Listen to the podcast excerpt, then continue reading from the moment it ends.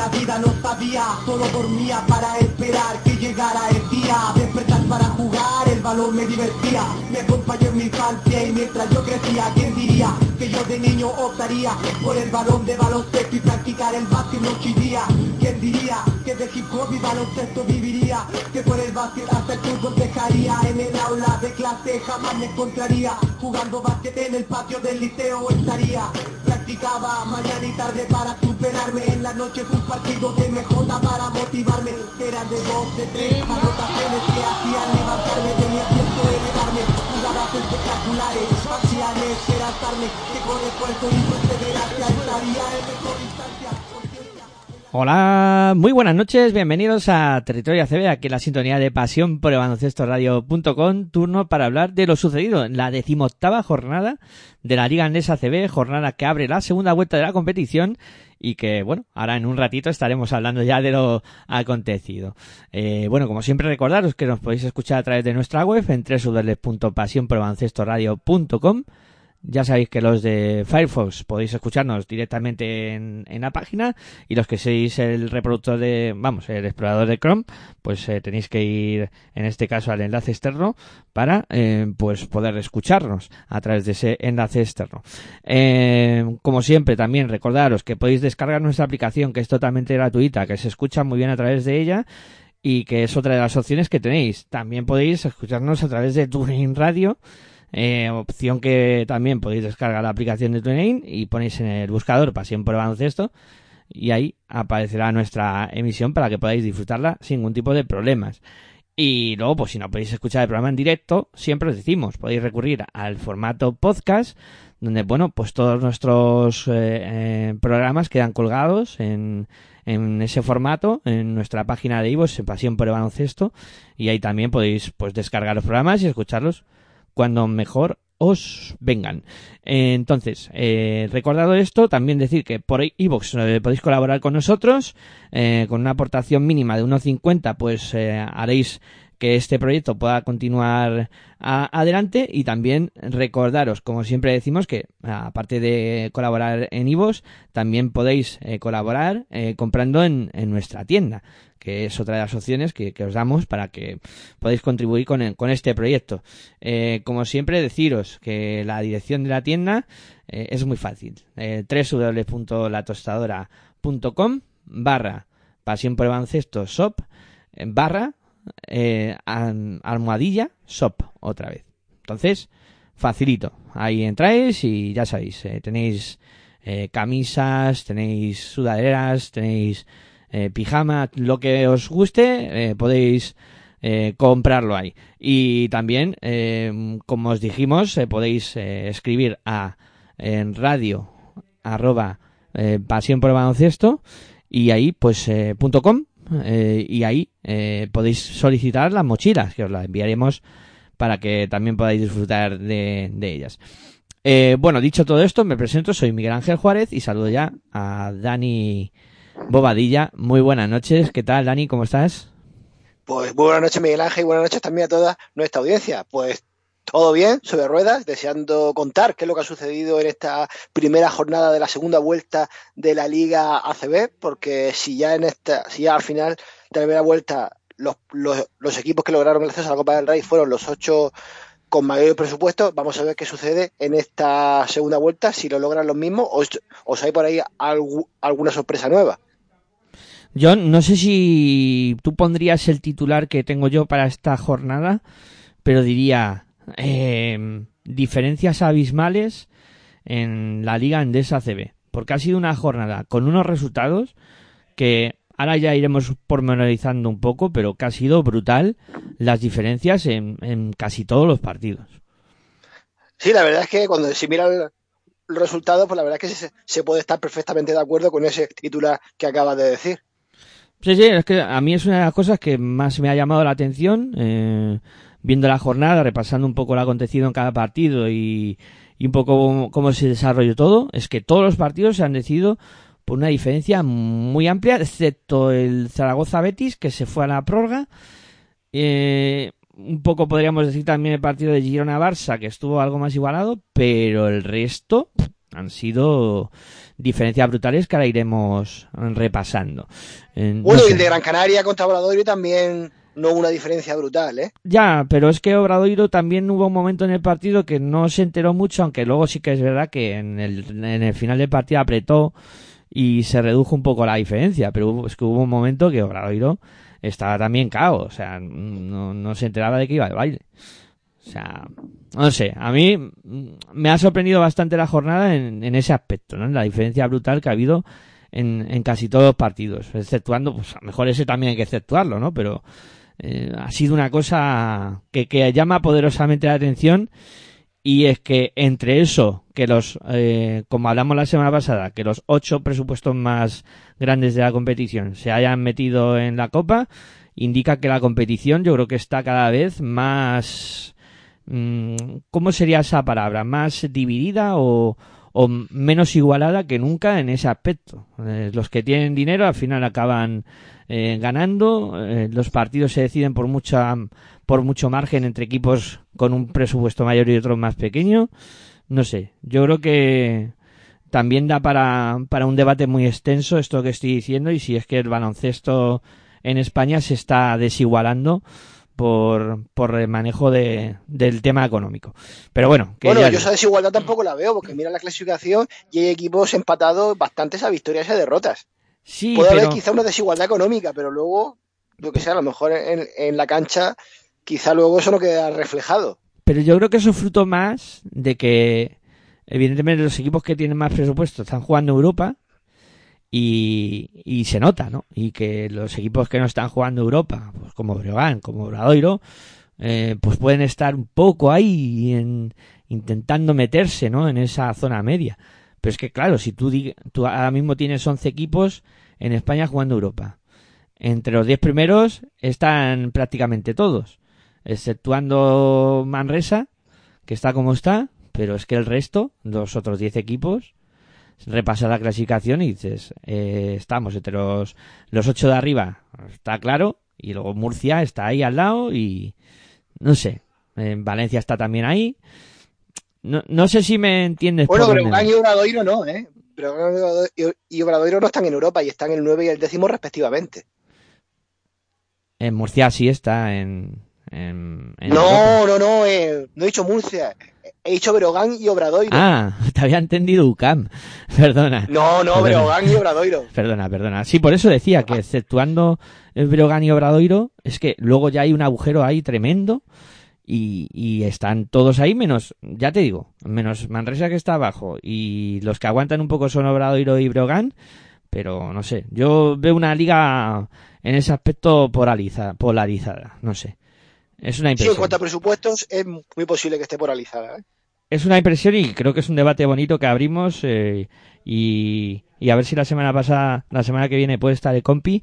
Eh, Aitor, que no puede estar hoy con nosotros por motivos eh, de patrocinios y tal, que, tenía que, que, ir a reunirse y, y tal con nuestros patrocinadores pero a ver si la semana que viene está ahí podemos debatir un poquito sobre esto, también sobre eh, algo que suena mucho eh, últimamente en las redes sociales, eh, que ya sé lo que son las redes sociales y muchas veces Heitor me lo, me lo dice, es que no, no tienes que hacer mucho caso de las redes sociales, pero yo siempre digo una cosa, cuando el río suena agua lleva y se está hablando mucho en los últimos días de una posible liga de 14 equipos en la ACB que sería otra cosa que habría que hablar muy pormenorizadamente, cómo hacer eso, eh, qué repercusiones tendría.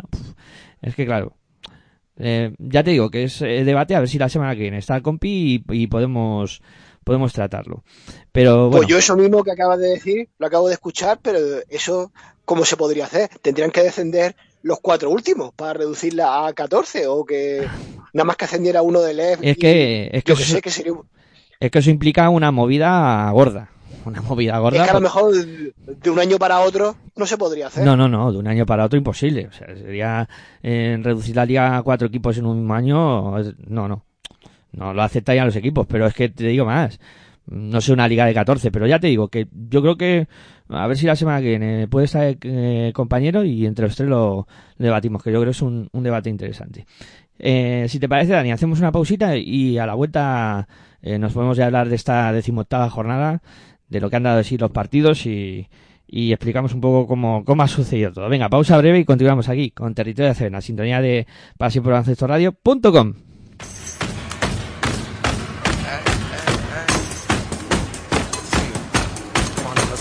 Estás escuchando tu radio online de baloncesto. Pasión por el baloncesto radio.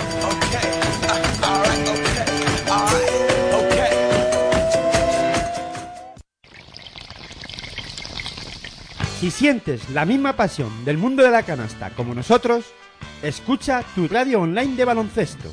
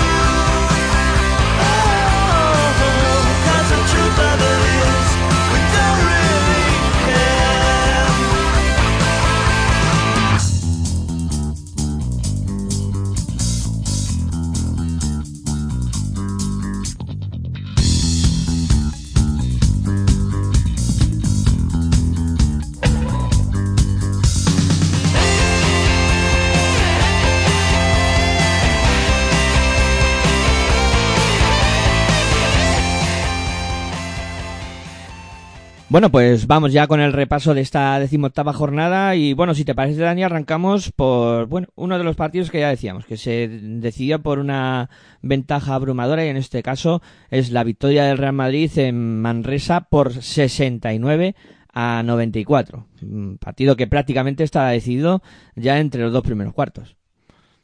Pues sí, fue un triunfo contundente del equipo blanco en el No Con Ghost, allí en Manresa, 69 a 94. Y, y en buena parte, pues el, triunfo del conjunto merengue estuvo muy influenciado pues, por el gran juego coral que realizó el equipo. Es que tuvieron unos cuantos jugadores por encima de los 10 puntos y al final, pues ese juego colectivo, ese gran juego colectivo, generalmente te suele llevar siempre a ganar el encuentro y, siendo esa intensidad, la, del equipo blanco, la clave principal del triunfo.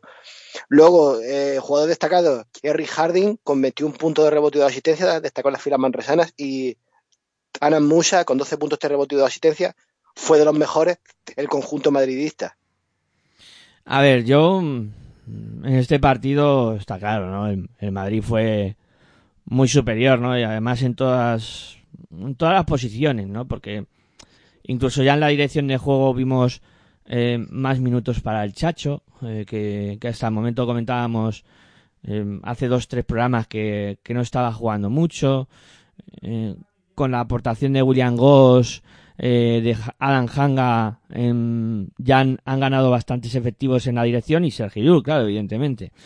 Entonces, partiendo de esa base y que, pues, en, en Manresa, la dirección de juego poco pudo hacer eh, Dani Pérez y, y estuvo además bastante solo porque yo creo que Frankie Ferrari no está todavía al nivel que, mostró en su momento. Para mí es un jugador que, que ha venido con, con esa vitola de que pues eh, puede ayudar muchísimo al equipo, pero que, de momento no, no está funcionando para nada. Y a mí me, me sorprende, ¿no? Porque para mí era un jugador bastante eh, consolidado cuando estuvo ya en la otra época en Manresa y, lo hizo bastante bien y, ahora no está funcionando y no, la verdad es que no, se entiende muy bien por qué el motivo. Em, aparte de eso, luego, claro, Madrid tiene mucha dinamita en el perímetro, pues, que con, con los Ezón ya, con, con Musa, que, anotaron 12 puntos cada uno y, y Emma Resa también lo pasó mal, a pesar de que, como tú decías, Harding em, intentó contrarrestar un poco esa, ese aluvión ofensivo que, que mostraba el Madrid desde la línea exterior y tal, pero es que no hubo mucha más aportación y, y faltó pues eh, un poco que aparecieran más jugadores de, Manresa para, para ayudar, ¿no? Y, luego encima, claro, cuando tienes un, un Madrid con la superioridad eh, física que, que tiene en el juego interior, pues también es otro problema para sus rivales, los Tavares, eh, Pourier, que en este partido estuvo muy bien, eh, y, encima todo el compendio que, que tiene con, con Yabusel, Cornelia y compañía, pues claro, hacen a Madrid un equipo muy superior a este Manresa. Luego, claro, Manresa, eh, sus pivos, si te pones a, a comparar un poco lo, lo, que hicieron, Devin Robinson mm, fue el que más o menos salvó los muebles, pero es que luego, eh, mm, jugador también que ficharon hace poco, el lituano, eh, que ahora no me viene el nombre, sí, Heaven, eh, Heaven... Eh, Martínez Heaven. Martínez Heaven, eh, pues eh, no lo hizo bien y, y, Babatunde tampoco. Y fíjate que Babatunde a mí es un jugador que en Andorra no me disgustaba, ¿no? Y, ahora aquí pues, le está costando muchísimo, no, sé. Son cosas que, que Manresa le está costando engarzar ciertas cosas cierto que ayer hablábamos que en la Basketball Champions League es un equipo que está funcionando muy bien, pero en España le, está costando mucho. Ya decíamos, el único equipo que juega en Europa que no está metido ahí entre los 10-12 primeros y, metido en el grupo para luchar por entrar en playoff. Mm, solo de, esa ecuación se, sale Manresa, pero eh, no sé, me, me sigue pareciendo extraño con el equipo también montado que tiene, porque luego mira la plantilla y jugador por jugador, mm, no es una plantilla que, que sea de las peores de la competición y están metidos en esas situaciones, esa dinámica que, que claro, que no llegan las victorias, que pasa una jornada más y, y los de ahí abajo siguen metidos en la quema, excepto Zaragoza, que luego hablaremos que ganó a, al Betis, pero vamos, situación que sigue siendo muy comprometida para Manresa. No sé, yo la verdad es que no veo la solución ahora mismo a corto plazo. Lo de que has, dicho ahora de que Manresa, ¿por qué va bien en la Basketball Champions League y mal en la Liga CB? Ayer yo dije que a lo mejor Aito tiene razón y que la Basketball Champions League está más interesante que la Eurocup, pero es que a lo mejor compara y a lo mejor hay equipos que participan me, refiero a equipos extranjeros que participan en la Basketball Champions League que a lo mejor en la Liga CB no tendrían para, para jugar nivel para jugar en la Liga CB. No sé, a ver, la verdad es que la Liga C es muy competitiva, ¿no? Y, es muy fuerte y, es competitiva. Claro, y es que vemos y repasamos y vemos eh, Madrid, Barcelona, Vasconia metidos en la pomada en, en la clasificación de la Euroliga, o sea, en la parte de arriba. Valencia aspirando a playoff, o sea, los cuatro equipos que están en Euroliga se están codeando con los mejores y no son los mejores. Luego la Eurocup tenemos liderando a los dos equipos españoles, tanto a Juventud como a Albalaif, eh, liderando sus respectivos grupos. Y la Basketball Champions League eh, tenemos cinco representantes.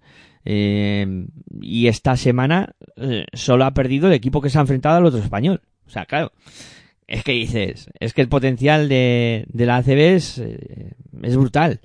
Y claro, no es lo mismo jugar contra todas las semanas, contra Tenerife, contra eh, Valencia, contra tal, contra Pascual, porque al final te exige muchísimo la ACB.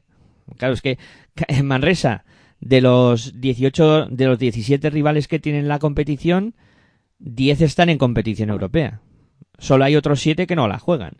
Y claro, si de esa ecuación sacas a, a Obradoiro y, y Brogan, que están muy bien y que solo tienen un partido por semana, bueno, sé, se empiezan a aplicar ciertas cosas, pero claro, Manresa, yo te digo a ti que o empieza a ganar partidos o la cosa se va a poner muy peleaguda. Y Manresa tiene suerte este año suerte entre comillas, y que me entienda todo el mundo cuando digo esto, de que hay equipos que no van ni para atrás. O sea, porque luego lo comentaremos. Betty no va ni para atrás, Fuenlabrada tampoco. A, lo mejor va a la clave ahí de Manresa. Ganarle, cuando se enfrenta a esos rivales directos, ganarles esos partidos. Claro, no, no, sí, puede estar ahí la cosa, pero es que ahora mismo la situación es peliaguda y, y claro, rondar tanto por ahí abajo, al final la cosa se te puede torcer eh, te hace dos fichajes el, el Betis, otros dos el Fuenla, se sacan de la manga aquí a un jugador tal y te obligan, te meten en una situación mucho más compleja de la que está ahora mismo. Pero bueno, no juguemos a adivinos, que, que no tenemos bola, que aquí el de la bola es el compiaitor y no está ahí con nosotros. Eh... No, conforme pase la jornada, esa incógnita se irá despejando, ¿eh? Sí, claro, no, no, está, está claro. Está, es que claro, estamos circulando ahora por la primera jornada de la segunda vuelta. Es decir, quedan 16 jornadas. 16 jornadas y la estadística suele decir que para salvarte tienes que estar en 9 o 10. Yo este año lo veo complejo, que mm, estemos en 9 o 10 victorias para buscar la salvación, pero bueno, iremos viendo, ¿no? Yo creo que las... El año pasado, yo es que la respuesta a esta que te voy a preguntar no la tengo y luego me dices que hago preguntas para pillar. Sí, vas Pero a pillar, ¿te acuerdas? yo creo, no me acuerdo quién quedó de los dos últimos clasificados al final de la primera vuelta del año pasado, ¿eh? No me acuerdo si... Eh, a ver, tú estás preguntando por el año pasado clasificación... A final de la primera vuelta. A final de la primera vuelta. O sea, que habría que irse al archivo de la ACB que lo tienen bastante bien, y buscar jornada 17 y ver cómo estaba la clasificación. Claro, hay que tener en cuenta que el año pasado eh, estaba el tema de la pandemia.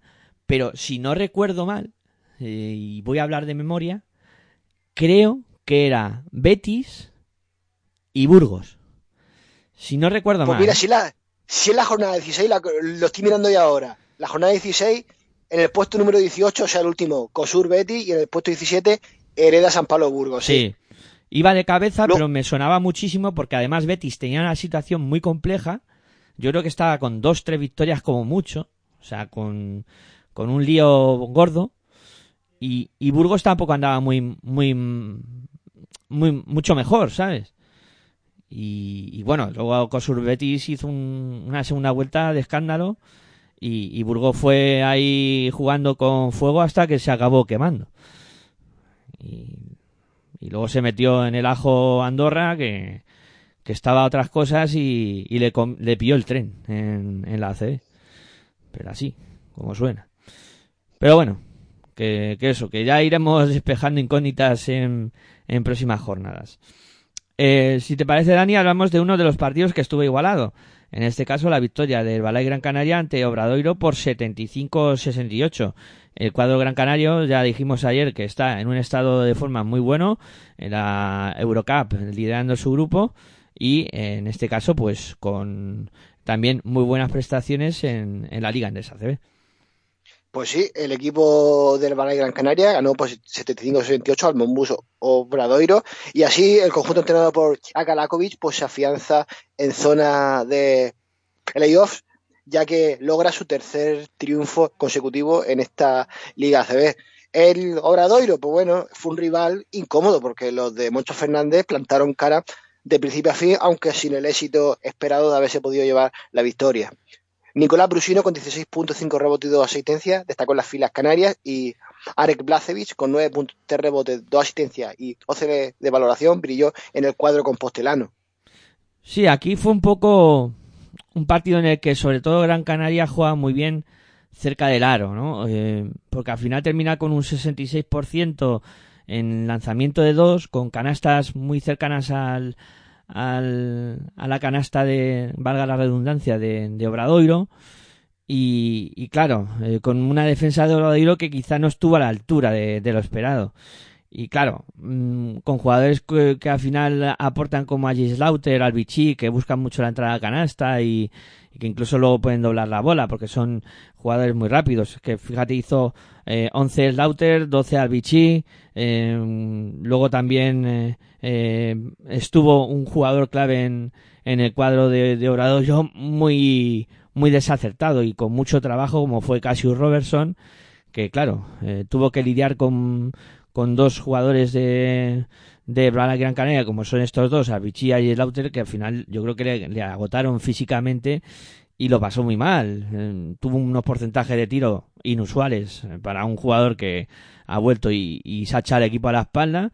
Y, y, más allá de eso también hay que alabar la gran defensa en el perímetro sobre los dos hermanos Scrub de, del conjunto de, del Ballet Gran Canaria, que ahí pues aparte de esa función anotadora que hizo Nicolás Brusino, que comentabas tú, y la verdad es que Brusino ya destacó en el partido de, de Eurocup de la semana pasada, y, y, en este partido de la Liga Andesa ACB, o sea, que parece que está en plena forma. Luego Miquel Salvo y, y también eh, eh, pues el propio Brusino hicieron un trabajo defensivo espectacular. O sea, los hermanos Scrooge no estuvieron cómodos en ningún momento y ahí también Obradoiro perdió gran parte de su aportación ofensiva. Y si a esto le sumas encima que por dentro eh, tienes un jugador que a mí me está sorprendiendo cada vez más, como es Califa Diop, que en principio no era el, el pivot que, que iba a ser el, el, que más minutos jugara en este Balay Gran Canaria, pero ha desplazado a sus compañeros porque está haciendo una temporada extraordinaria. O sea, y yo creo que el crecimiento de este jugador está siendo de los más grandes en, en la competición. Califa Diop, mmm, además que, que, hizo un trabajo espectacular y, y ahí pues eh, también, otro, otro joven valor de, del Ballet Gran Canaria, el polaco, que también estuvo muy bien y entre los dos pues se encargaron de, de borrar del mapa a Rubén Guerrero y, y a Blachevic que, que no tuvieron su día. O sea, muy, muy bien conjuntado este Ballet Gran Canaria, eh, que sobre todo basó la, yo creo que eso, que la defensa fue clave y que, que Obradoiro pues también eh, venía del subidón de la semana pasada de, de haber vencido a Basconia y de haber hecho un partidazo y claro, cuando ganas un equipo de Euroliga físicamente acabas destrozado y más la intensidad que tuvo ese partido. También pudo afectar, ¿eh? no sé, buscando explicaciones o posibles cosas para esta derrota de, de que tan, a ver, la gente dirá, pero ¿qué dice este hombre? Que Obradoiro eh, podía haber ganado en, Canarias. Bueno, podía haber ganado. Lo normal es lo que ha sucedido, que va a ganar al Gran Canaria. Pero bueno, que uno luego busca explicaciones a las cosas y, y gusta debatir, ¿no? Que al final es lo que, lo que le da vida a esto. Oh, hombre, Miguel Ángel suele pasar muchas veces que cuando un equipo, un determinado equipo se impone a uno de categoría superior en una jornada, generalmente suele caer en las jornadas posteriores, ¿eh? por aquello del cansancio, como bien has dicho. ¿eh? Sí, pues busca uno un, posibles soluciones, ¿no? Y claro, y después del partidazo y eh, te viene un poco el bajón y tal, y bueno, y puede ocurrir. Eh, y, bueno, en principio el Balaife era favorito. O sea, si al principio del partido dices, ¿quién va a ganar este partido? Pues la mayoría yo creo que hubiéramos dicho que era el Balai Gran Canaria. Eh, bueno, otro de los partidos que estuvo más o menos igualado eh, fue la victoria de Basconia sufrida ante Lucas Murcia por 80-87. Perdió el cuadro murciano, pero le plantó cara a todo un equipo de Euroliga. Pues sí, triunfo por 80-87 del Vasconia en el Palacio de los Deportes de Murcia. Un equipo murciano que sí que plantó cara en, casi todo momento y, y, se acercó en algunas ocasiones, soñando quizá con el triunfo, pero el Vasconia es ligeramente superior en plantilla y eso pues quedó reflejado en la pista con, es, con ese triunfo. Eh, Tak McFadden con 20 puntos, un rebote y dos asistencias, destacó en las filas murcianas y Banja Marinkovic, 25 puntos de rebote y dos asistencias, brilló en el equipo victoriano. Sí, aquí partidazo de Tak McFadden, ¿eh? que, que se echó eh, al equipo a la espalda por parte de Lucas Murcia. Y también hay que decirlo, muy buen partido de, de Vaya que, la verdad es que ante los problemas que tiene Vasconia en la dirección de juego, con, con el tema de Pierre Henry que, que no está y de que pues eh, tenía muchas dificultades para poner eh, un base, Vanja Marinkovic ha puesto un poco eh, ahí el, el decir yo voy a, aportar en ese equipo, ¿no? Y la verdad es que se marcó un partidazo tremendo. Eh, asumió momentos de dirección de juego, eh, también porque Artur Kuruz pues eh, no, no terminó de hacerlo bien y, y, luego pues evidentemente Vasconia aportó muchísimo con Draitis en el perímetro, con Darius Thompson, eh, con, con todo ese arsenal de jugadores que tiene. Mm, Mafaden intentó poner la réplica, Trevis Trice estuvo un poquito fallón, ahí quizá debíamos haber visto algo más de, del americano. Y, y luego también la gran diferencia yo creo que fue en el, en el juego interior, que es donde creo que Vasconia le hizo mucho más daño a, a Murcia, ¿no? Con, con un Kotsar que estuvo muy bien, eh, con, con Macostelo que, que también estuvo apoyándolo de manera notable y donde un Murcia pues lo pasó muy mal porque no apareció nadie. O sea, Radovic había sido un poco el jugador que había mantenido en los últimos partidos al cuadro murciano en el juego interior y en este partido, a pesar de que hace eh, pues esos eh, eh, me parece que fueron 12 puntos si no me fallan la memoria, pues eh, de todas maneras estuvo estuvo un poco errático ¿no? en, el, en el lanzamiento. También Pusto Boy, que hizo uno de 6 en tiro de campo. Eh, Oilimane Diop, que fue un poco el que se salvó de la quema y por lo menos puso pelea y, y se notaba que jugaba ante su ese equipo y quería pues, poner un poquito ahí el, contrapunto, ¿no? Hizo 6.6 rebotes y fue un poco el, el jugador interior que se salvó del cuadro de, de Murcia, pero también, eh, claro. Oligarte en Pusto Boy también más o menos dos puntos y seis asistencias. Sí, pero estuvo muy fallón. Es que al final, claro, sí, eh, da asistencias, hace unos puntitos, pero claro, ese uno de seis en tiro de campo uf, condiciona mucho. Y, y, claro, también eso es por la gran defensa de Vasconia en, eh, dentro, eh, que, que, al final tampoco destacada Nouch, pero Nouch también es un jugador que, que defensivamente aporta mucho al, al cuadro de, de Joan Peñarroya. Eh, también Lucas Murcia, el que estuvo flojo, pero porque venía de estar lesionado, fue Jordan Saco. Sí, y no estamos viendo tampoco la mejor versión de Sadiel Rojas esta temporada.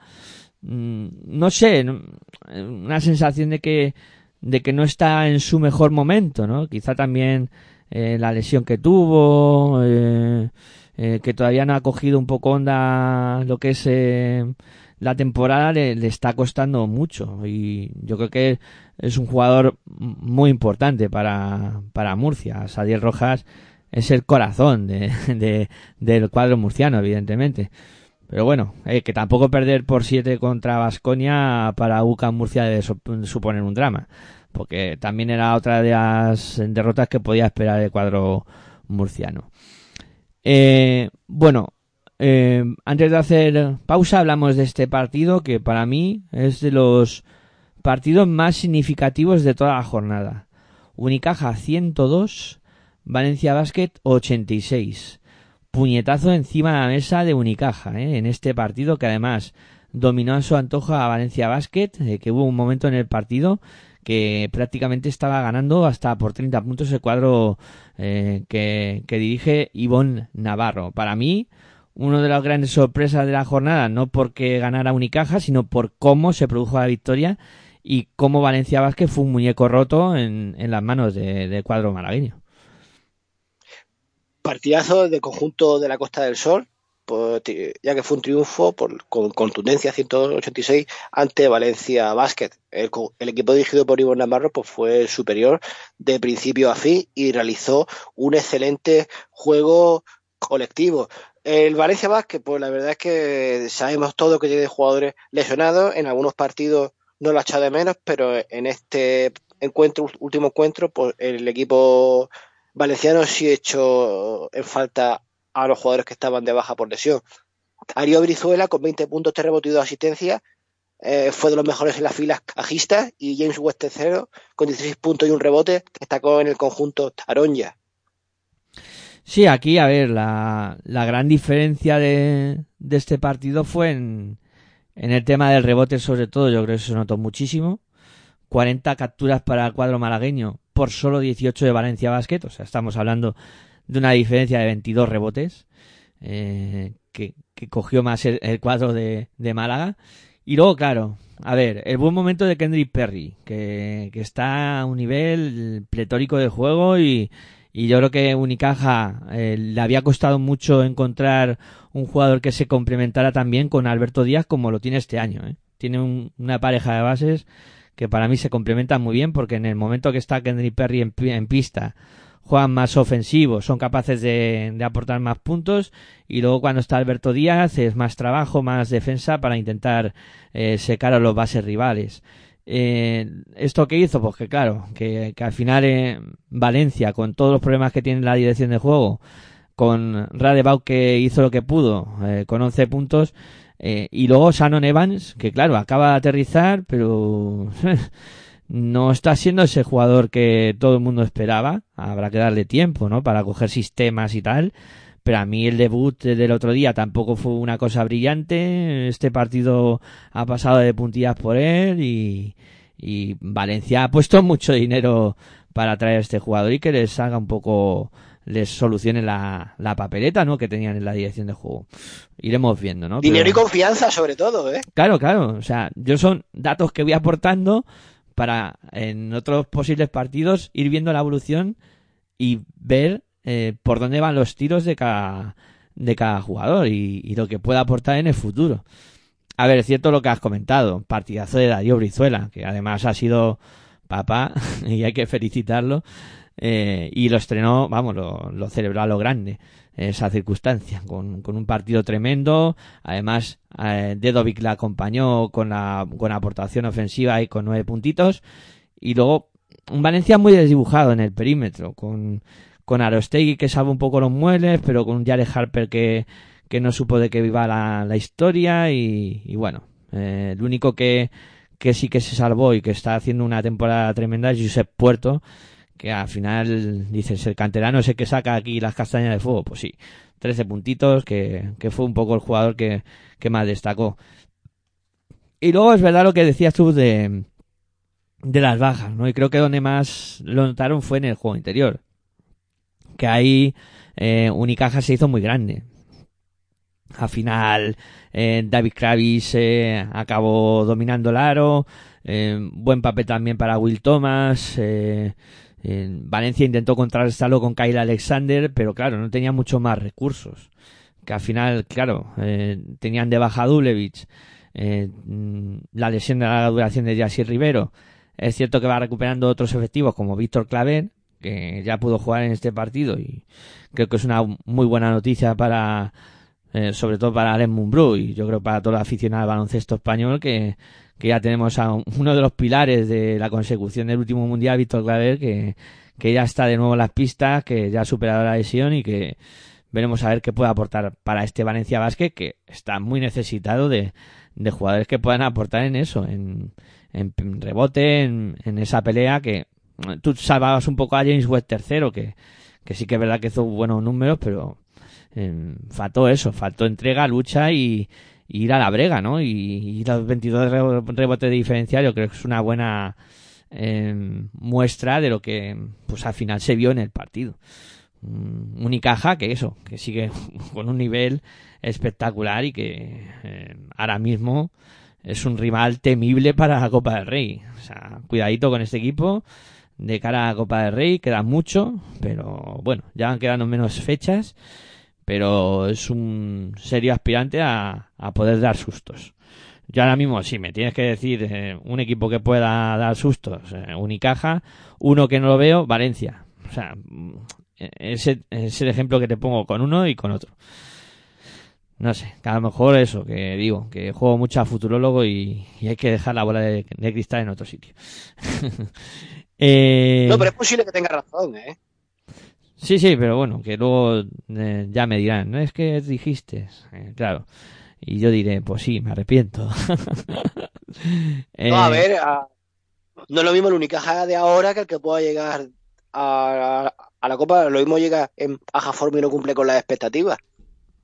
Sí, claro, que, hay que todavía queda, todavía quedan fechas. Por eso digo que a lo mejor los análisis que hacemos ahora a 31 de, de enero para el 16 que empieza la Copa valen de poco. Pero bueno, ya veremos. Nosotros, nuestro análisis, siempre lo he dicho, nuestros análisis son como una foto instantánea, que predicen qué es lo que, qué es lo que sucedería ahora, no en el futuro. Sí, sí, yo creo que, que plasma más eso, el, el momento de la competición. Eh, bueno, Dani, si te parece, hacemos una pausita y a la vuelta seguimos repasando esta décimo octava jornada. Eh, luego, pues habrá que hacer también quiteto, repasar la próxima jornada.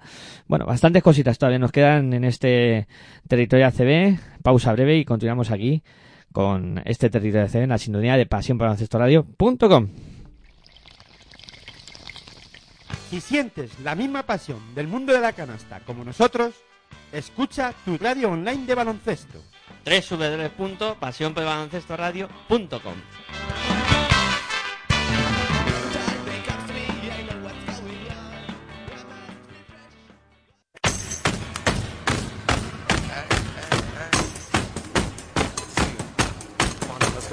Estás escuchando tu radio online de baloncesto.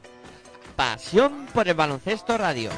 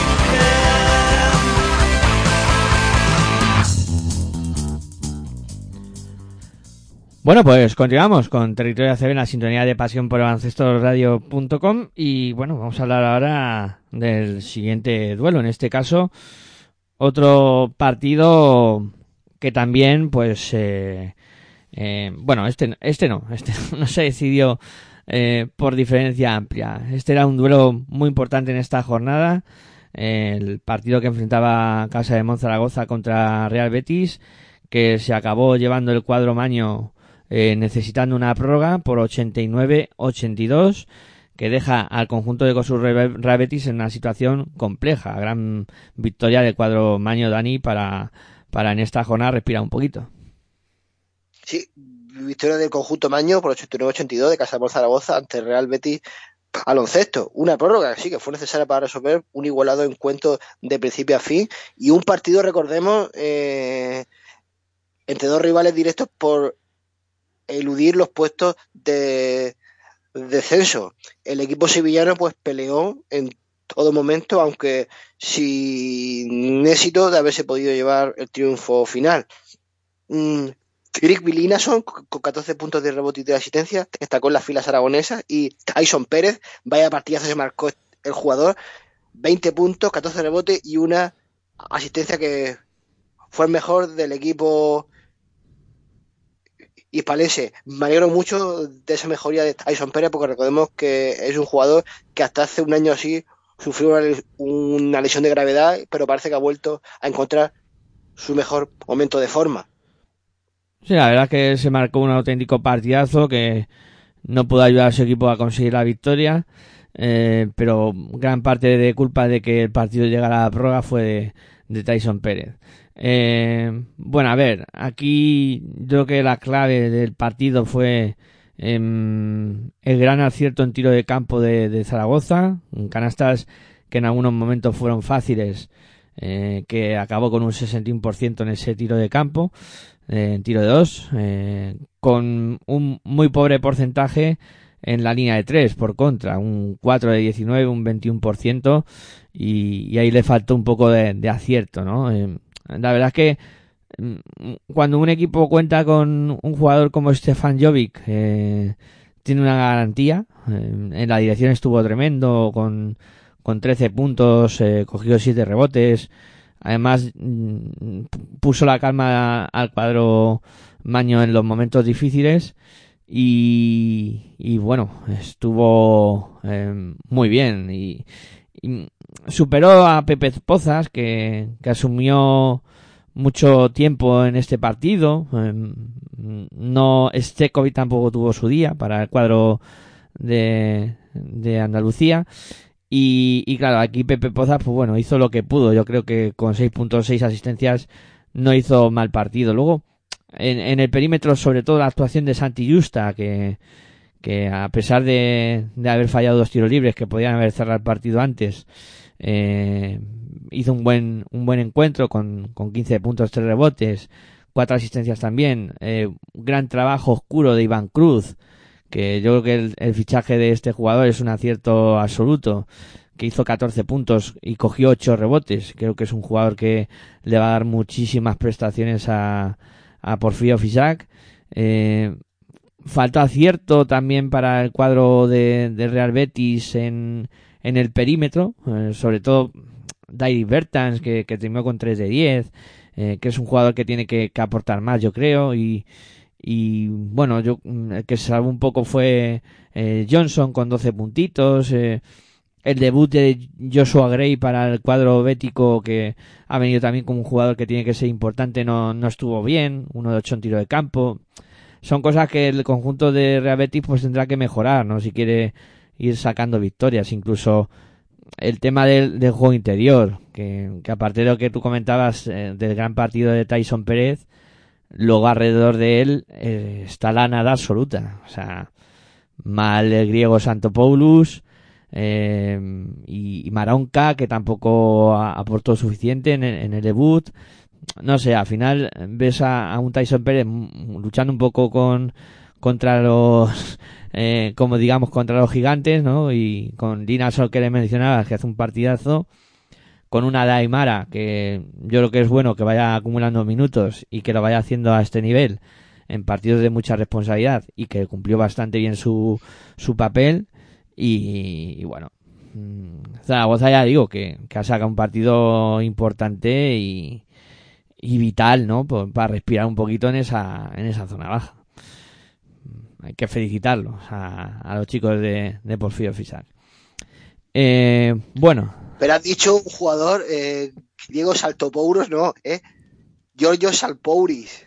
Eh, he, he, dicho el mal el nombre, ¿no? Sí, sí, es que estaba buscando, digo yo, no me suena ningún jugador con ese nombre en el Betis. Digo yo, San fichaje sí, sí. me he enterado yo. San Paulis, sí, lo tengo aquí apuntado y no San sé, San no, sé qué ha acabado diciendo el nombre del griego. Pero bueno, habré soltado cualquier barra basada. No, la verdad es que un poco la verdad es que un poco difícil de pronunciar. ¿eh? Sí, me está costando. Ya es un jugador que creo que dos o tres veces me has corregido durante los programas. Me está costando más trabajo quedarme con el nombre y decirlo bien. Eh, No, no, que a mí, no, no, no, no, que a mí también al principio me costaba hasta que lo repetí por lo menos 10 o 20 veces. ¿eh? Tendré que hacer ejercicios de repetición de nombre de, del griego, San Paulis. Eh, Pues funciona, sí. te lo digo yo, ¿eh? Eh, bueno, venga, vamos a por otro partido. Eh, Río Brogan 99, Granada 67. ¿Qué ha pasado aquí? ¿Qué ha pasado en este partido? fue un macho? triunfo contundente del equipo gallego ante el conjunto granadino. Es que los de, los de El Comerci pues fueron superiores de principio a fin para lograr esta autoritaria victoria. Eh, el parcial en, en primera mitad para los gallegos llegó a ser de 59-24. Total, nada. Ahí creo que prácticamente dejaron visto para sentencia el partido el Breogán con esa sensacional, esos, esos sensacionales primeros 20 minutos. Justus Hollatz con 13 puntos, 3 rebotes, 5 asistencias y 22 de valoración fue de los mejores de las filas lucenses y Luis Costa con 18 puntos, un rebote y dos asistencias brilló en el equipo nazarí. No, no, aquí el, agujero fue tremendo, ¿eh? O sea, tremendo lo, lo que le hizo Breogán a, Granada en este partido. Granada que, que yo creo que en ningún momento estuvo en el duelo y se vio muy superado. Mm, La dirección de juego, como tú decías, Justin Holland hizo un partido tremendo, pero ojo también a Sergi García, que siempre está un poco a la sombra de Holland, pero que también en las últimas jornadas eh, cada vez lo está haciendo mejor. Un jugador que, que también merece que le pasen cosas buenas. Eh, estuvo con 11 puntos, 4 asistencias. Y aquí, bueno, em, a pesar de que la mejor zona que tuvo eh, Granada en el partido fue la, la dirección de juego, porque el resto fue un poco náufragos. Eh, sí que aquí pues Luis Costa hizo 18 puntos, Renfro que lo intentó con 9 y 6 asistencias, pero luego claro, es que en el perímetro te aparece Scott Banford hace 16 puntos, Tony Nakic que es un jugador muy interesante también te hace 10 puntos en el perímetro.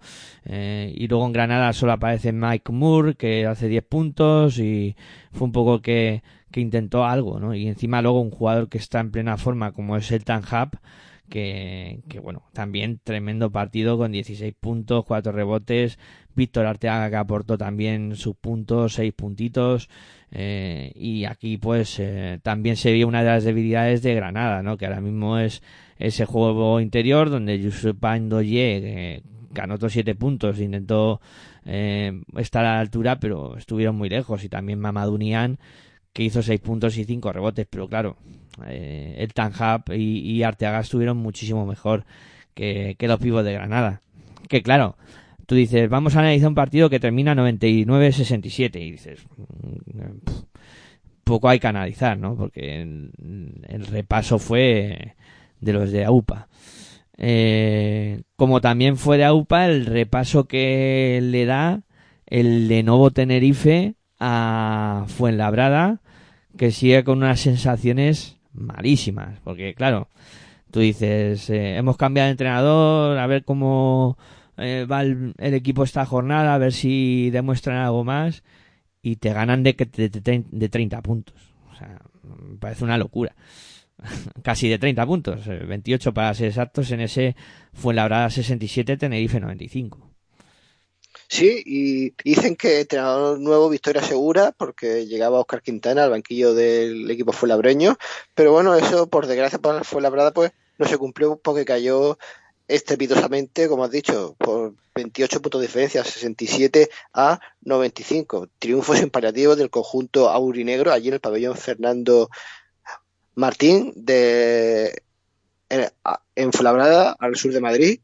Y de este encuentro salió el MVP de esta jornada 18 de la Liga CB, que fue ni más ni menos que el pívot georgiano del Lenovo Tenerife, Giorgi Shermadini, que, que aportó 20 puntos, 8 rebotes y, una asistencias. Pues la verdad es que fueron muy buenos números que ayudaron al, al triunfo del conjunto insular.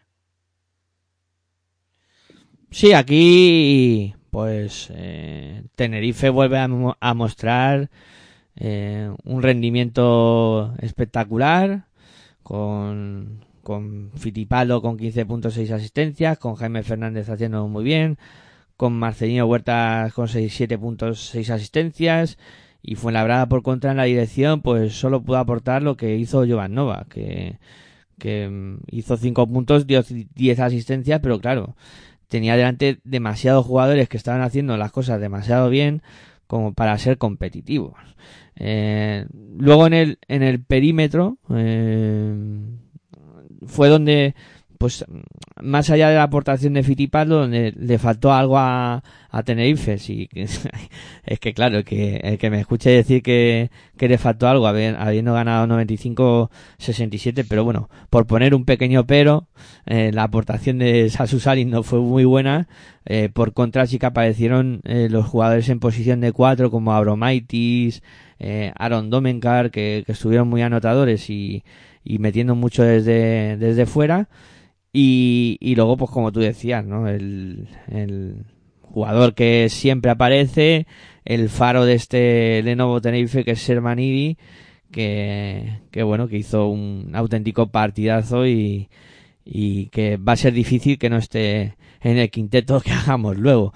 Eh, y claro, Fuenlabrada por dentro, eh, más allá de lo que pudo hacer la San Croma, el resto de jugadores desaparecidos en combate como el título de, de la película. O sea, muy mal Fuenlabrada. mm, no La San. Croma, que no lo he dicho, anotó 14 puntos, capturó 4 rebotes y dio dos asistencias. Sí, hizo un buen partido. La verdad es que mm, no estuvo mal, ¿no? Para, lo que fue el resto de, de Fuenlabrada, él destaca muchísimo el partido que hizo la San Croma. Pero claro, ahora mismo tú dices la situación de Fuenlabrada, cómo está y, y es que el enfermo está muy malo. Está muy malo. Ha habido cambio de entrenador, pero claro, yo creo que ahora mismo con la plantilla que tiene Fuenlabrada, no le da. No, se, se- se te ha ido Rustic. eh, se te ha ido Ristich. Ristic, perdón. Eh, ¿Qué estaba pensando ya? Para cambiarle la letra a Ristic. Eh, se te ha ido Clevin Hanna, se te ha ido Jeremy Senglin. Que si alguien a principio de temporada eh, diría, ¿cuál puede ser el quinteto de, de, Van- de?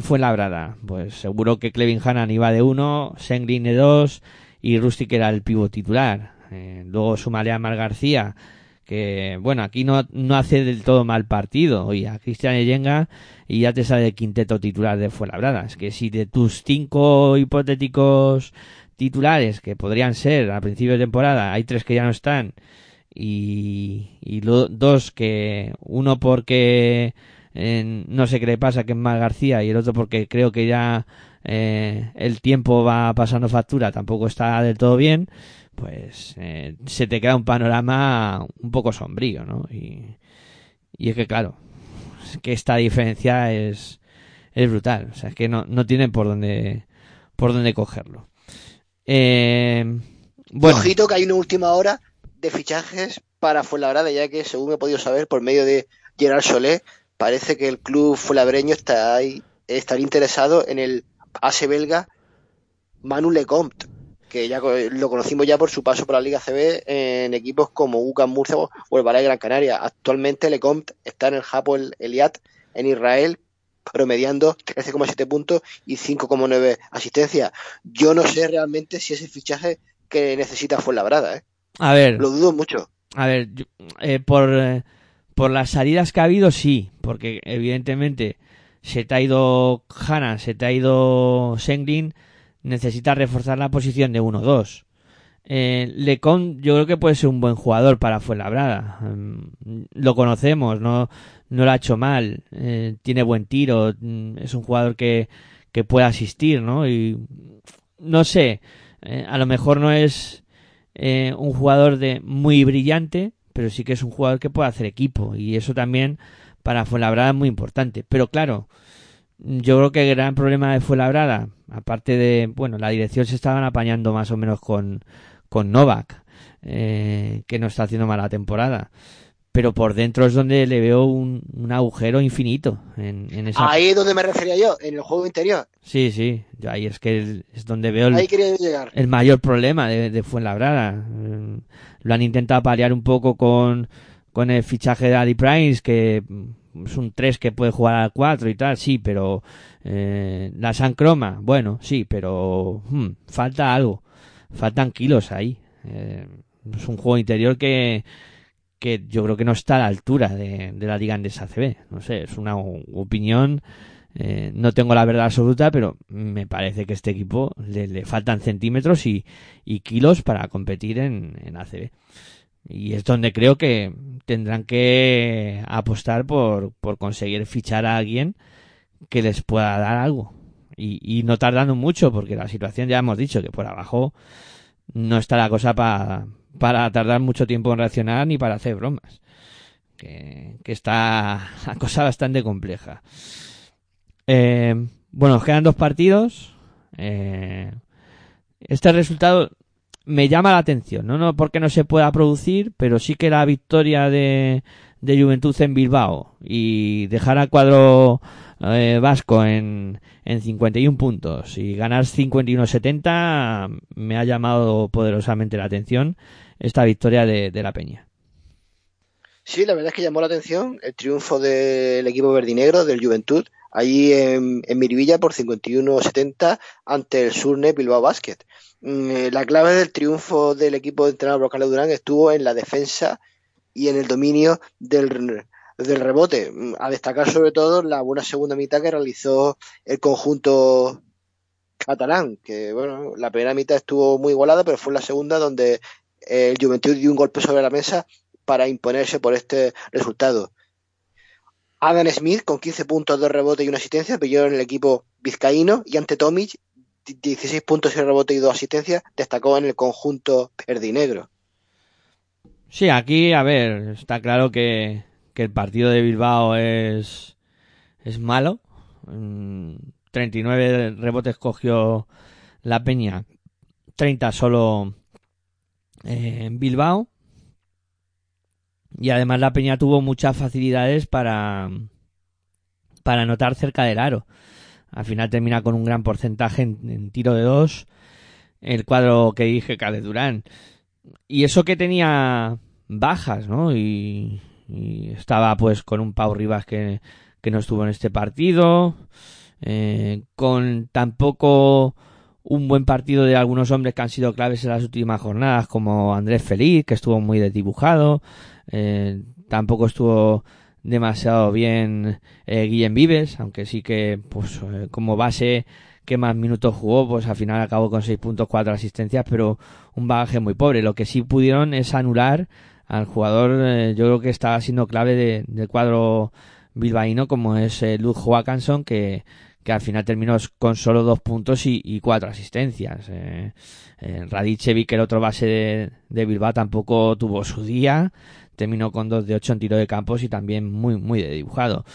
Buen partido Kyle Gui, que hizo 11 puntitos y sobre todo eh, quiero destacar a Miguel Allen, que hizo un, un partido tremendo. O sea, el chico demuestra carácter, demuestra que se quiere comer el mundo, 10 puntitos y, y 7 rebotes para él, siendo uno de los canteranos y, y teniendo jugadores enfrente como Rabaseda, como Alejandro Reyes o como Francis Alonso, que, que, parece que, que el chico se los comió, o sea, con patatas, pero, pero así como hablando mal y pronto, ¿no?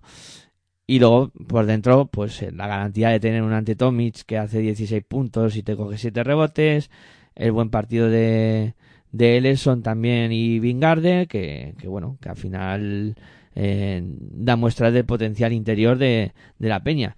Y estaba muy cerca de realizarse el fichaje, ya que hablabas tú antes de, del fichaje o posible fichaje de, de Lecont eh, por, por Fuenlabrada, también está en el candelero de que Brociansky eh, podría volver a, a la peña.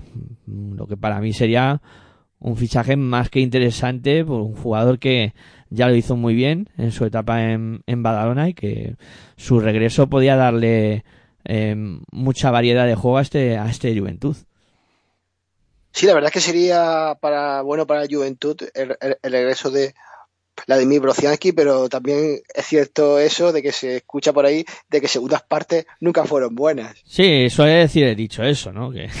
Que, nunca fueron buenas, pero bueno, yo creo que en este caso eh, Brociaski además pues eh, conoce, ¿no? Ya cómo juega la peña, o sea, sería un fichaje que no costaría nada de, al, al juego y sería pues yo creo que prácticamente llegar y, podría debutar sobre la marcha, ¿no? Y, yo para mí sería un, un interesante fichaje para para el conjunto de Badalona. Ya veremos a ver si se si finalmente se se acaba cumplimentando o no. Y el último partido de que vamos a tratar fue el que enfrentó a Girona contra el Barça, ese derbi catalán, que se acabó saldando por la victoria del Barça por 73 a 84. Y desde luego, va- vaya tarde de deporte que pasaron el sábado allí en, en Girona. Eh, hubo este partido de baloncesto entre Vázquez Girona y el Barcelona y luego también hubo un partido de fútbol entre el Girona y el Barça. Desde luego, el que no quiso, el que no disfrutó de buen deporte el otro día de, de la máxima categoría de cada uno de ellos fue porque no quiso. Pero en cuanto al baloncesto, eh, la victoria fue por 73-84 para el conjunto dirigido por Saluna Jessica Vicius, pero victoria eh, trabajada a pesar del marcador ese que vemos al final por 11 puntos de diferencia, ya que los gerundenses se marcharon por delante al, por, por delante eh, en el marcador al llegar al descanso, por lo tanto les costó a los culés les costó vencer allí en Fontallau. Cameron Taylor con 23 puntos, un rebote y cuatro asistencias pilló en las filas gerundenses y Roca Yokubaiti con 17 puntos, 3 rebotes, 3 asistencias y 21 de valoración fue de los mejores del conjunto azulgrana. Sí, aquí, a ver, está claro, coincido contigo que sufrió el Barça, ¿no? Tú ves el resultado eh, 73-84 y dices, bueno, el Barça ha ganado, ha ganado fácil, pero no, no, muy lejos de la realidad. Eh, Girona hizo un partido muy serio, sobre todo volvió a ser clave eh, la aportación en la dirección de, de Kino Colom, que, con 12 puntos y 8 asistencias creo que Mm, hubo un momento de partido que dominó el, juego él. Mm, aparte, es verdad que Jokubaitis, que tú lo mencionabas, que hizo muy buen partido en, en anotación, pero eh, les faltó algo de dirección a los bases de, de- del Barça, tanto a Jokubaitis como, a Satoransky, ¿no? Cosa que hizo muy bien en este caso eh, Kino Colón para Girona. Ta- También bien eh, secundado por la aportación de Paul Figueras, que es un jugador que tampoco hemos hablado mucho de esta temporada, que hizo siete puntitos y que tampoco eh, dejó mal, mal sabor de boca. Luego es cierto que en donde creo que estuvo la decisión del, de por donde se acabó decidiendo el partido fue en el perímetro, ¿no? Donde pues apareció un excepcional Lamprovitola, que era hoy cuando cumplía años, me parece, 33 añitos, eh, y hizo un, un partido tremendo, o sea, 19 puntos eh, y con una clarividencia para en algún momento ver la canasta eh, espectacular. Luego también muy bien Kalinic con su trabajo oscuro que cogió cuatro rebotes y hizo seis puntitos. Y en Girona, pues como tú comentabas, Cameron Taylor hizo un muy buen partido. eh, pero estuvo muy solo en esa aportación exterior, ahí falló Feyerun, que, que no pudo anotar ni siquiera en este partido, y luego por dentro, pues las eternas dudas, ¿no? De- del conjunto Blaurana, porque eh, apareció Mirotic con 16 puntos, Vesely terminó con 6 puntos, 6 rebotes, pero no sé, yo eh, no me muestra eh, demasiada confianza el juego interior del Barça, yo lo sigo diciendo. La semana pasada hablamos de del nigeriano, de James Nagy, por ejemplo, aquí juega muy poquito, hace poca aportación también en, en este partido, pero más allá de eso, no sé, Barça me sigue pareciendo un equipo que por dentro no las tiene todas consigo. Luego, claro, la figura de Margasol, que, que hizo nueve puntos y cinco rebotes, pero sobre todo la presencia en la pista y, y las dificultades que le puso en todo momento a, al Barça. O sea, para mí, mm, el Barça gana, pero eh, vence, pero no convence, como, como aquel que dice. No sé, habrá que, que irlo observando en, en próximas jornadas. Bueno, algo más para aportar de los partidos, algo que nos hayamos dejado en el tintero, alguna noticia de última hora que sé que está siempre pendiente Dani de lo que pueda pasar por ahí. Y si no, pues hacemos una pausita y nos metemos ya a repasar clasificación, a hacer quinteto, a repasar la próxima jornada. Sí, también he podido saber que Real Betis se ha hecho con Gian Montero, si mal no recuerdo. Jan Montero, sí, jugador que puede aportar muchos puntos y que veremos a ver cómo sale la apuesta. No, veremos, no es otro. mm, Ya digo que ahora esos equipos que están en, en la zona baja eh, van a ir reforzándose y, y veremos a ver de qué nivel son los fichajes que pueden realizar. Bueno, pues venga, hacemos pausita y a la vuelta repasamos clasificación. Eh, hacemos quinteto, próxima jornada y vamos cerrando el programa. Venga, pausa breve y continuamos aquí con Territorio ACB en la sintonía de pasión por Radio.com. Si sientes la misma pasión del mundo de la canasta como nosotros, escucha tu radio online de baloncesto. www.pasionporbaloncestoradio.com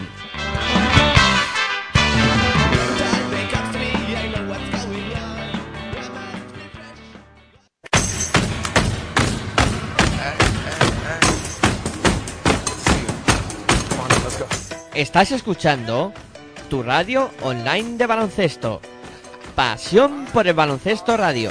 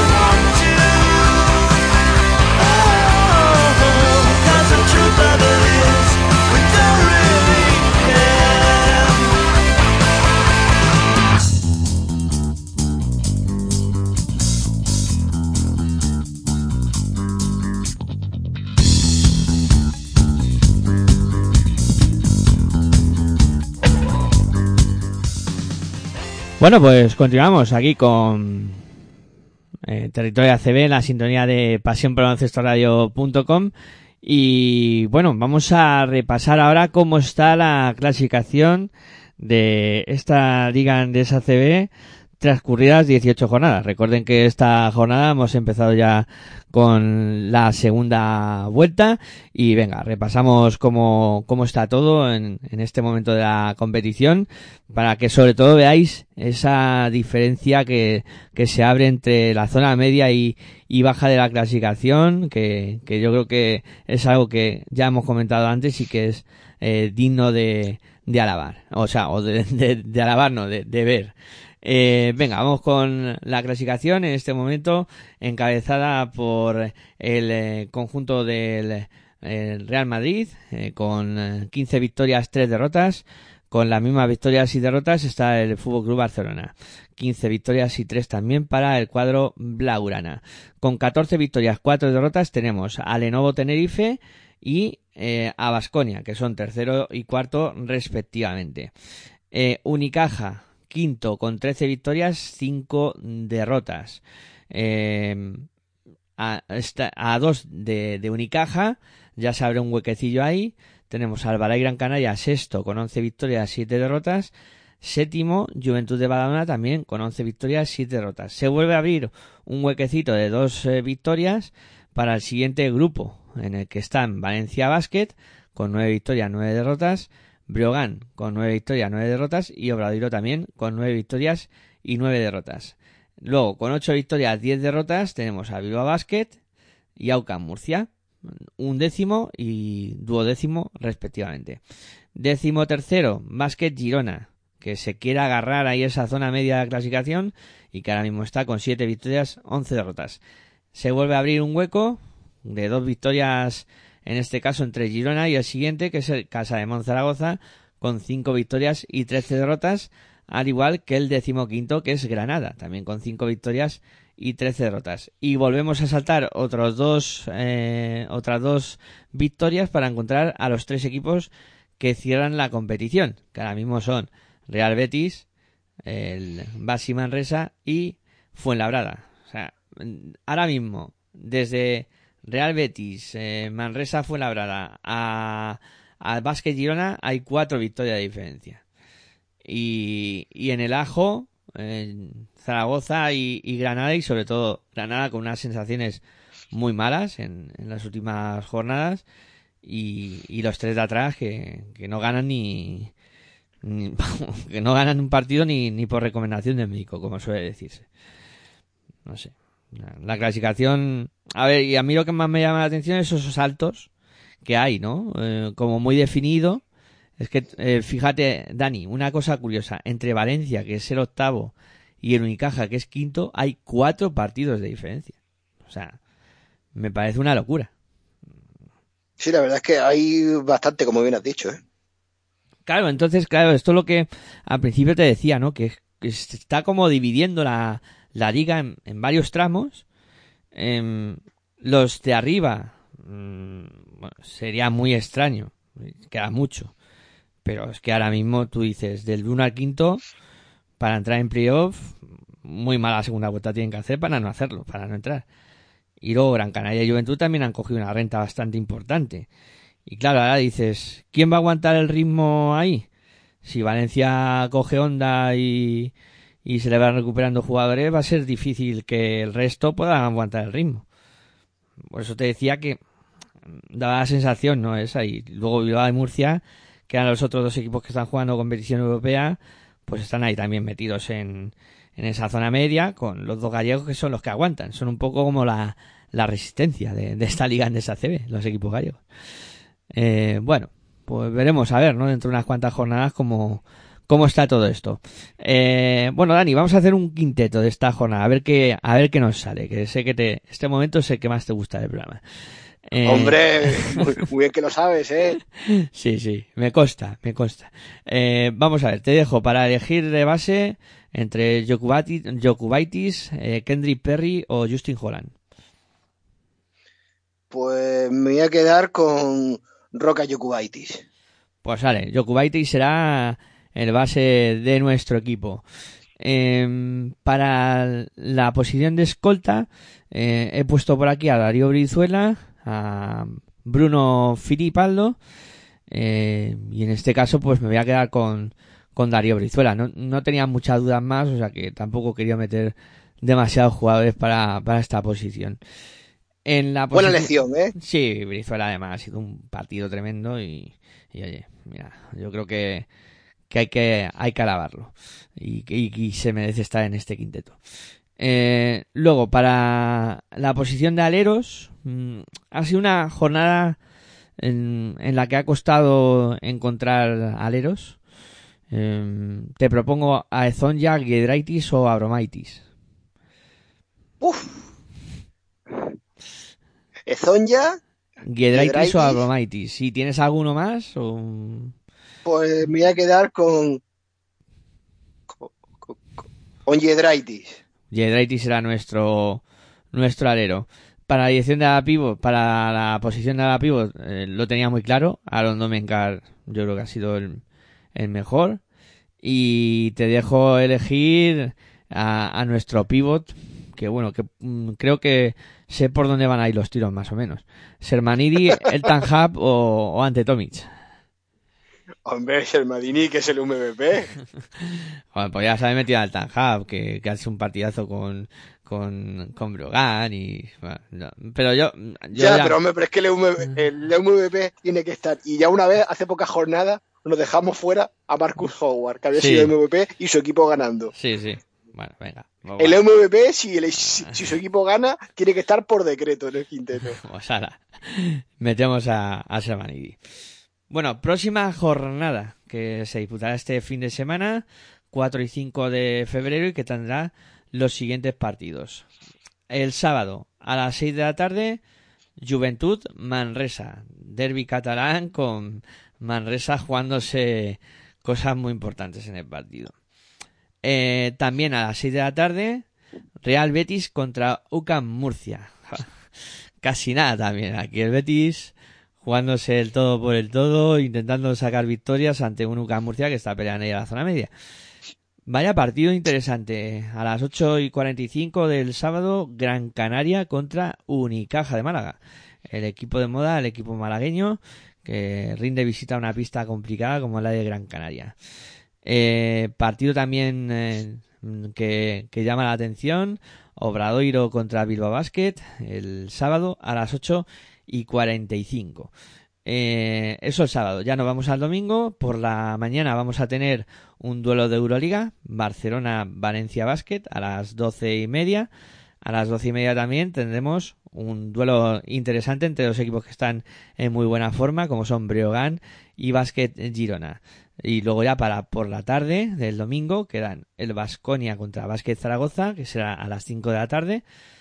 Este partido que también tiene su intríngulis Real Madrid Lenovo Tenerife a las seis y media, es decir, primero contra tercero. Y eh, cerrará la jornada un duelo en esa zona baja y un duelo mm, digamos casi de match ball eh, para Fuenlabrada porque se enfrenta a Granada que recordamos que tenía cinco victorias y claro si el conjunto fuenlabreño consigue la victoria, se pondría uno de Granada, pero si pierde, Granada se va a ir ya a tres victorias de Fuenlabrada. Ya empieza a haber partidos que, que pueden marcar un poco tendencia, Dani. Jornada interesantísima, ¿eh? Sí, la verdad es que promete sobre todo por la zona baja de la tabla, ¿eh? Sí, porque aparte ya, ya hemos dicho que eh, la jornada empieza fuerte, con el sábado con, con Manresa y Betty jugándosela, y termina con este Granada Fuenlabrada que, que bueno, que va a decir bastantes cosas, va a decir cosas importantes. Yo creo que es una jornada que, que comentaremos que, que ya hay alguna conclusión que, que podamos sacar, o a lo mejor no, o con- depende también. ¿Tú crees que podría haber alguna sorpresa? A ver. mm, sorpresa. Si te refieres a que eh, Tenerife puede ganar en Madrid, pues lo veo complicado. Em, que Betis y, y Manresa ganen sus partidos, pues bueno, la verdad es que, a ver, esto ya va a ser mucho de necesidades, ¿no? Y, en este caso, Eh, Manresa tiene mucha necesidad, Betis también. Betis juega en casa. Mm, Que el Betis le ganara a Murcia en, en Sevilla tampo- no creo que fuera una sorpresa. Eso sí, que Manresa tomara la pista de Badalona sí me parecería más sorprendente. Luego en el Herbalife Gran Canaria Unicaja es que ahí yo tengo unas dudas tremendas de lo que puede pasar. Es cierto que Unicaja está muy bien, pero Herbalife jugando en casa y tal también es un rival de cuidado. Obradoiro o Bilbao Basket no me sorprendería la victoria de ninguno de los dos. Ya veremos a ver cómo se produce el tema. Entre Barcelona y Valencia Basket, en principio, con todas las bajas que tiene Valencia Basket, Barcelona es favorito, en principio, pero que ganara Valencia tampoco creo que fuera una sorpresa excesiva. Lo de Breogán Girona creo que va a ser un partido muy igualado. Mm, Zaragoza no creo que pueda tomar la pista de Vasconia y ese Granada Fuenlabrada, pues ahora mismo si me dices que por quién apostaría, lo tendría difícil, ¿no? Porque veo que los dos equipos pues no están bien ¿no? y veremos a ver Pues yo quién... apostaría por Granada, ¿eh? Hombre, juega en casa y, y eso te, te da siempre un plus, ¿no? Además, el público va a estar concienciado porque igual que las cuentas las estoy haciendo yo, las habrá hecho todo el mundo. En Granada le han puesto una X a este partido, pero seguro. O sea, porque es, eh, si ganas, le metes tres a Fuenla y vas que te verás. O sea, es que dejas a un equipo ya muy hundido en la clasificación y prácticamente eh, sobre ti sería muy difícil que Fuenlabrada pudiera remontar esa situación. Ya luego tendrías que intentar alejar a otro equipo, ¿no? Pero en principio este partido para Granada es una X muy gorda que tienen marcada en el calendario. Es un partido que van a salir a cuchillo. O sea, Como yo creo que hablar de que yo creo que hablar a esta altura de que si Fuenlabrada pierde contra Granada está ya casi casi descendido, creo que es precipitarse un poco, ¿eh? Eh, yo no digo, yo no digo que Fuenlabrada esté descendido. Yo lo que digo es que Granada, este partido lo tiene muy marcado porque Granada, si gana, son tres victorias sobre Fuenlabrada, más a Basket verás. O sea, Granada dejaría a un rival mm, muy lejos de ellos. ¿Sabes? Pensando en la salvación de, Granada. Ya lo que pueda pasar luego con, con, con, con, Betis, con Manresa y, y también con la con, con Casa de Zaragoza que anda ahí. Pero yo lo digo para, para Granada dejar ya un rival por debajo de ellos. Que sería Fuenlabrada. No digo que Fuenlabrada con perdiendo este partido descienda, porque todavía queda mucho. Y como tú decías, sería precipitarse. Pero para Granada se le pondría muy bien. Y en eso yo creo que coinciden, ¿no? Sí, sí, en eso sí coincido. Bien, me gusta que alguna vez coincidamos en los criterios. Sí, siempre, ¿eh? Bueno, pero también hay que, hay que discrepar. ¿eh? Y, y si no estás de acuerdo en algo, me lo dices. Y no hay ningún No, problema. no, lo, ya. lo debatimos. Ya más de una vez ha pasado que te he dicho, sí. que te he dicho, no, con eso no estoy de acuerdo. Eh, Claro, y lo debatimos y nos pasa muy bien. Que al final Y sobre todo me gusta cuando Aitor y, y tú pensáis una cosa y yo pienso otra, eso es lo que más me gusta. Claro. A veces he dicho, no estoy de acuerdo con ninguno de los dos. Claro, claro, ahí está la discrepancia que al final es para lo que nos juntamos, ¿no? Para hablar un poco de lo, de lo que ocurre en las jornadas y, y sobre todo pues, pasar ese buen rato eh, charlando entre amigos que al final es de lo que se trata. Eh, bueno, venga, que me estoy enrollando mucho en el final del programa y creo que va siendo buen momento para poner el punto y final.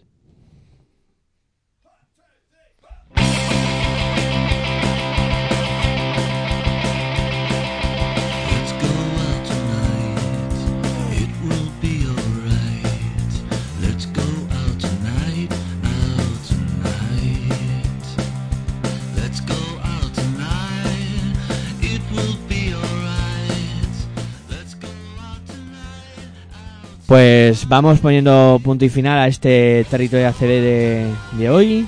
Que como siempre, Dani, pues ha sido un auténtico placer tenerte por aquí, charlar un rato de básquet y espero que te lo hayas pasado también como yo. Ya sabes que el placer siempre es mío, sabes que me divierto aquí, hablando de lo que más nos gusta, del deporte de la pelota naranja, y seguiremos informando.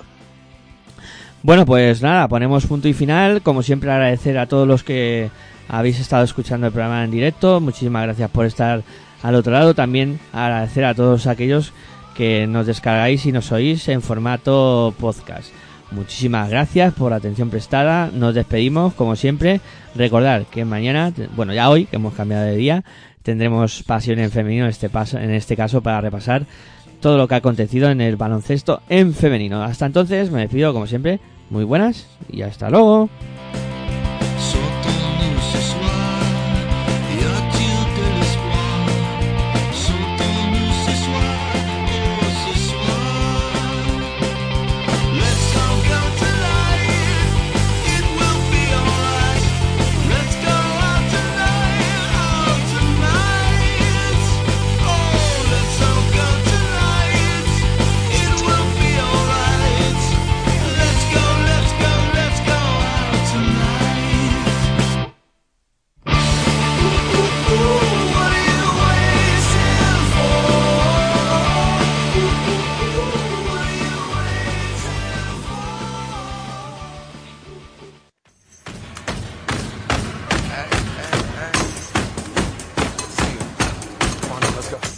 Estás escuchando tu radio online de baloncesto.